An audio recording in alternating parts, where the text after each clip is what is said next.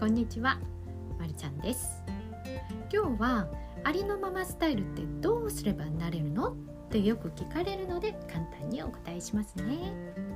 まるちゃんの経験から言いますとそれは自己開示です。簡単といえば簡単なんですけど言うのは簡単でやるのは難しいというかなかなかできませんよね。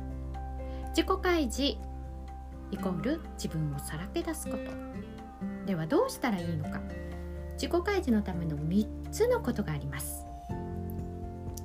1つ目やってみたいこと好きなことをすること。にトライします。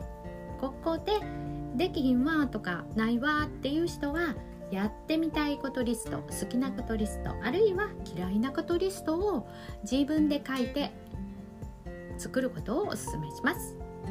ね意外とあの自己開示につながるんですよ。2つ目。トライしたら必ずつまずきます。でもねこれがチャンスなんです。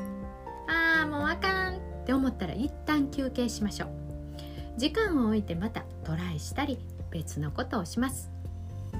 トライすることは一つとは限らないですしいくつやってもいいですよ。3つ目。他人に頼る。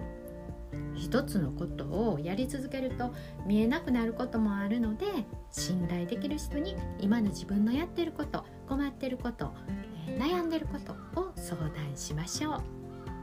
でこの1から3の繰り返しを繰り返しをすることで徐々に自己開示していきます。自己開示ってね自分のことを1から10まで全部喋ったり恥ずかしい姿を見せることではないんですよね。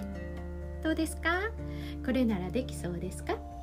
できそうなら一度お試しください。これから起業したい方アート関係の仕事の方クリクリエイティブな仕事をされている方は特に自己開示が必要です。まあ少しでもヒントになれば幸いです。では今日はこの辺で。あなたが笑顔で幸せを感じて過ごすことができますように。